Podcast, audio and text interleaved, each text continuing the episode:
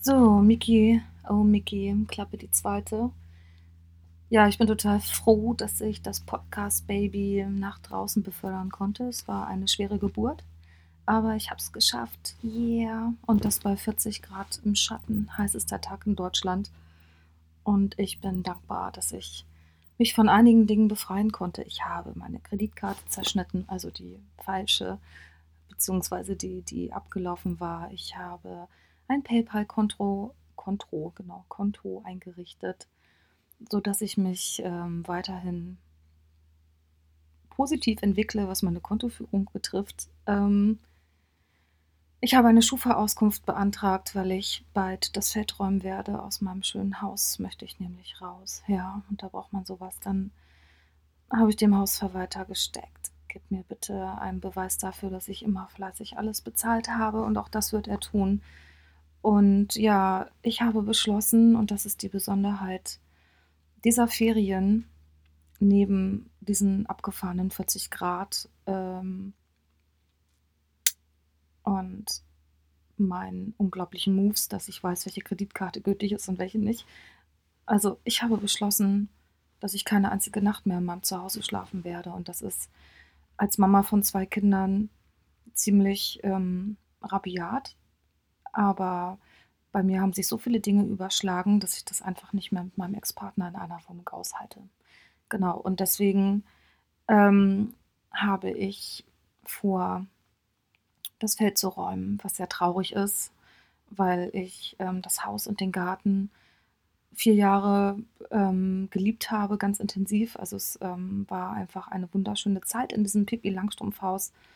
Und jetzt ist diese Zeit einfach vorbei. Und wenn der andere nicht gehen will, aber ähm, es für selbstverständlich empfindet, dass ich, also die Ex-Partnerin, das irgendwie toll findet, dass er da irgendwie inzwischen eine neue Freundin hat, ja, dann, dann prallen da zwei Welten aufeinander. Es geht einfach nicht mehr.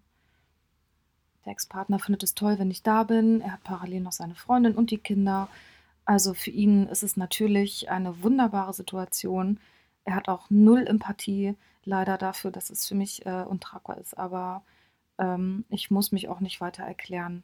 Ich muss da einfach raus aus dem Scheißhaufen und brauche mal wieder ähm, ja, ein neutrales Umfeld, in dem ich mich normal entwickeln kann. Denn das ist in einer Tour nur Spaten auf dem Kopf, ey.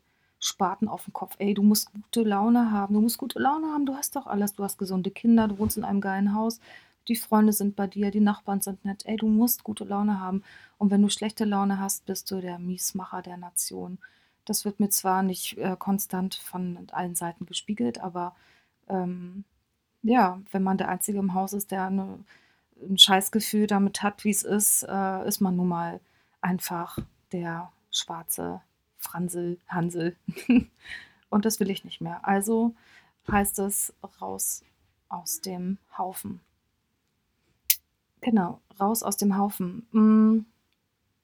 Und das ist ein ziemlich geiles Gefühl, zu wissen, dass sich eine Tür aufmacht in einer Einbahnstraße, in der man sich hundertfach gedreht und gewendet hat und es war einfach nichts mehr zu holen. Und ähm, ich kann nur sagen, wenn ihr selber in so einer Situation seid, ähm, ihr lebt in einem tollen Haus, eure Kinder sind da sozialisiert und wissen den Weg äh, zu ihrer Schule und wie das halt so ist, wenn man sechs Jahre irgendwo lebt, dann ähm, dann ist es eben wahnsinnig schwer, diese Entscheidung wirklich zu fällen und zu gehen. Aber ähm, umso geiler fühlt es sich an, wenn man endlich sieht, dass links von der Einbahnstraße diese unglaublich kleine, unscheinbare Tür ist und man kommt raus aus diesem Haufen. Ey. Das ist einfach ähm, die maximal genialste Erkenntnis dieser ganzen Sommerferien neben all meinen Aufräumaktionen und meinem krassen Fluchtverhalten, ich bin jetzt seit fünf Wochen mit einem Wohnmobil unterwegs, ähm, ist das also die, die wertvollste und wichtigste Entscheidung. Und auch, dass ich da keine einzige Nacht mehr schlafen werde. Keine Ahnung, wie ich das praktisch umsetzen werde. Ähm, wir werden es erleben. Ich werde euch davon berichten. Seid gegrüßt und zerfließt nicht, denn es ist heiß.